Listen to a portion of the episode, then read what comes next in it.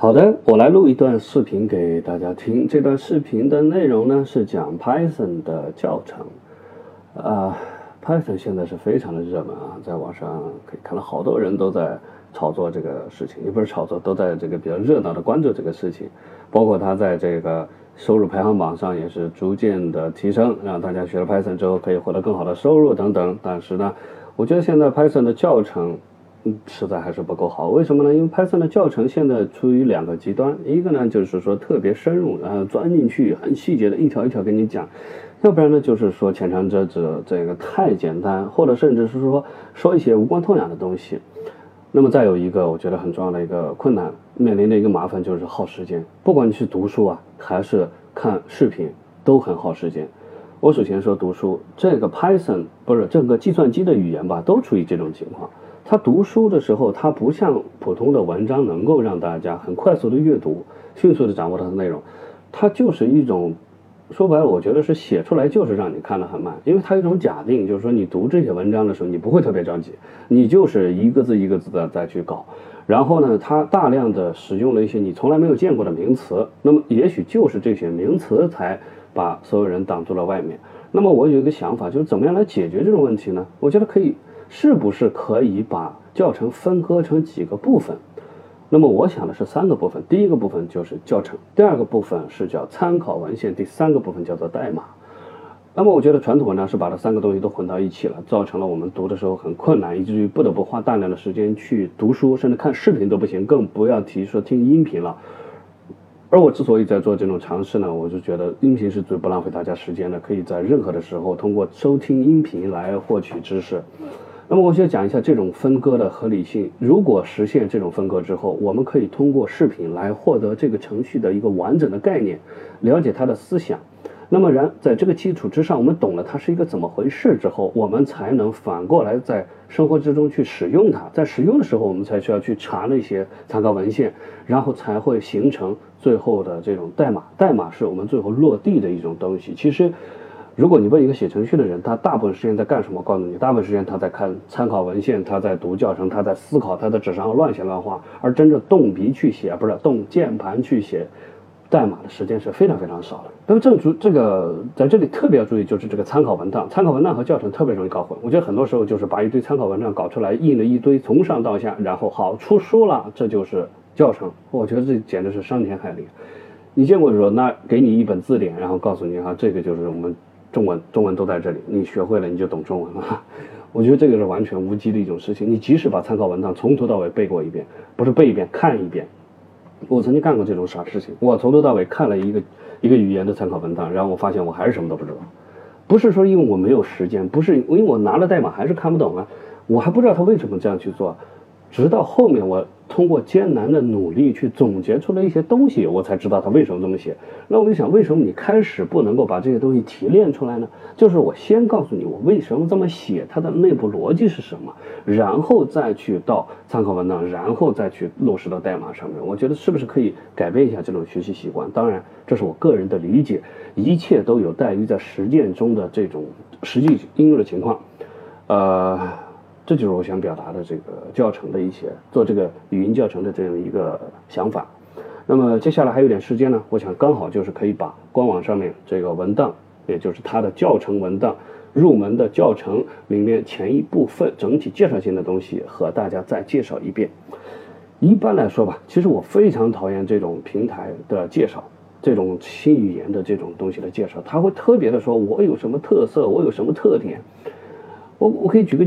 举个例子，就是说，如果你到一个比较熟悉的饭馆去，你会非常感兴趣。老板过来说：“哎，服务员过来说，哎，我们有几个新菜啊？你看这个，你想尝哪一种？”但是问题是，我到的是一个非常陌生的领域，我到的我根本不知道去哪里。比如说，我去这个，这个这个啊，一个西餐厅，或者或者是这么一个呃国国外国其他的这种，比如说印度菜，呃，这是服务员如果过来问你我要什么新菜，你完全不知道，那我是老菜是什么？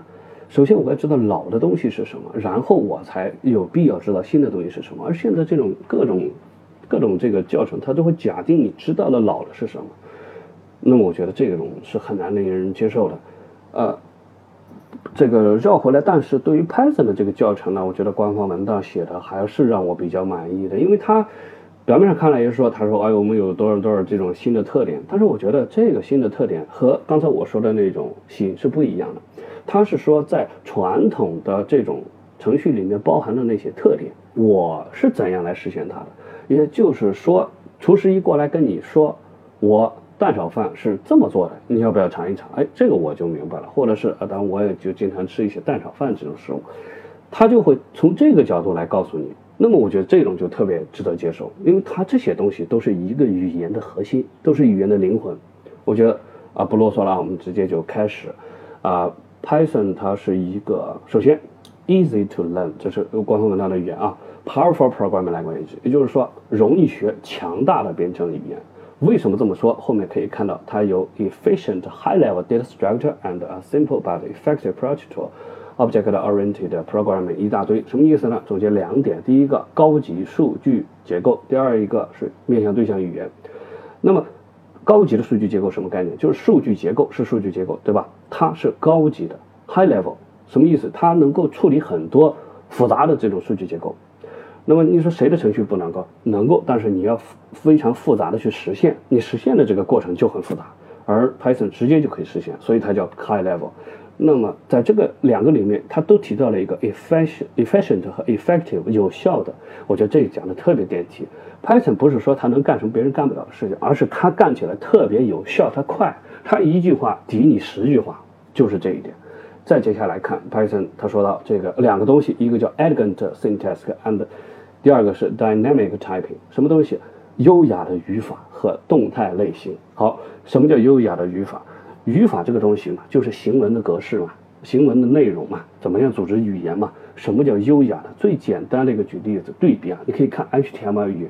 如果有空的话，你可以把一个网页点击右键打开，底下的查看源代码或者是等等相似内容，你就会看到，我的天呐，从上到下一片混乱，包含了这个 JavaScript 的脚本语言，有一些这个 HTML 的语言，还好几种，特别再加上样式表之后，一团糟啊。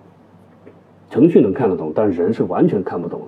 它程序的这种编译器的这种特点啊，它哦，刚才这几个说的这几种特点，其实归结到一点，都是编译器的特点，就是说，编辑器能够把你的语言转换成为机器语言，所以这都是编译器或者说是解释器的功能。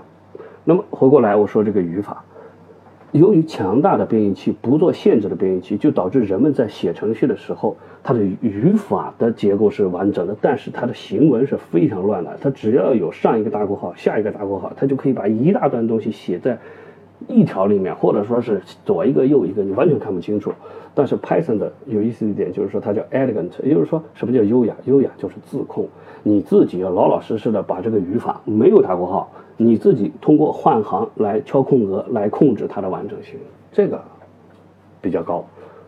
然后动态的类型呢，那就是非常方便了，因为我们每一个变量，我们要设计一个变量的时候，我们必须要多考虑一下，就它什么类型的。那么如果说那很多很白痴的这种方式，你比如说一个变量，一个一个变量加另外一个变量，两个都是整数，它进行一个加运算，那得出来了什么变量？它肯定还是个整数变量嘛。但是你在写的时候，你就必须在结果的那个变量前面要加一个类型，就是定义它是什么类型的，否则这个编译器就会报错。那么这个 Python 的好处就是说，你不需要怎么干，它会自己猜出来你是什么类型。好，呃，我刚才提到了这个解释器啊，就是 Python 它强大就是在它这种解释器的这种思路，它的它的这种灵魂的东西，它发动机最好就是它实现了这些功能。啊，编译器和解释器这个概念我就不说了。呃，总之呢，这些特点就使它成为了一种这个脚本化的和快速编程的理想语言，而且跨平台，跨平台性也是一种语言能够使用的广泛的一个重要特性。什么叫跨平台性呢？其实很简单，就是你任何一个平台上面只要装了 Python 的解释器，Python 的解释器是可以在很多平台上运行的。啊，你在这个 Windows 平台，Windows 平台的解释器，你在这个这个呃 macOS 上面有这个苹果的这个。Python 的解释器，你在 Linux 上面又有 Linux 的等等等等，然后你都可以用同样的语语法来写这个 Python 语句，那么解释器都可以翻译成相应的啊这个机器代码来执行。呃，这个解释器它还有一个特点，就是它能够扩展大量的啊，首先是标准库，它有很多的标准库，然后还有更大量的第三方库。我觉得这个也是非常牛的一点，就是 Python 语言呢，它自己比较有它的特点，它有它的这种独特性，但同时呢，它支持所有的你能想象的功能。也就是说，在 Python 的过程，在编程过程之中，你会，你不用担心，你想得到的，别人都可以把它实现。或者说别人已经把它实现了，你就找过来用就行了。我有这样一个体会，我去找一个写名片的这么一个程序，我想这个东西我是犹豫的，名片识别啊，哎，结果还真的有。当然了，比较可悲的就是说它没有中文的识别，有但是支持的功能特别差，完全识别不了。呃，由此可见，我们还有很多的努力要去做。但不管怎么样，只要你能想到的，基本上是在它的第三方库中都能实现，所以会帮你节省大量的时间。这就是传说中的说 Python 这个人生苦短，这个呃，不是不是不是人生苦短，那是不讲活了，就是人生短暂，还是要使用 Python 啊。呃，Python 的解释器在第三个特点就是它特别去容易去扩展。它的扩展指的是它可以直接调用其他的 C 语言的一些函数，也就是说你用 C 语言写的函数打一个包，OK 拿过来，我的 Python 解释器是可以识别的，就是说你在 Python 的语句中是直接可以调用这个函数的。呃，再一个特点就是它的，呃，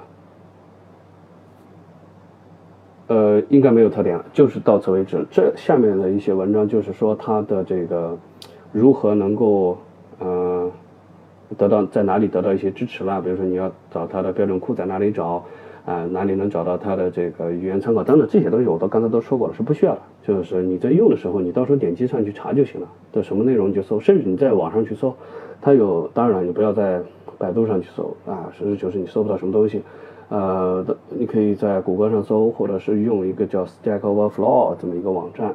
那里面有大量的这种帮助，当然现在嗯有段时间好像被抢了，然后目前的话不翻墙好像是可以访问的，但是稍微有点慢，啊，在上面你可以去积极的回答问题和这个提出问题，上面基本上都会有相应的介绍，还有就是这个 GitHub 上面会有一些啊一些东西。那么好，这个教程呢就到此为先这个这个这个就先暂停到这里，呃，主要是介绍了一下这个基本的东西，呃。总之，Python 是一个非常有趣的语言。我们希望能够通过一种音频的新的方式，在不耽误大家的情况之下去学习 Python。谢谢大家。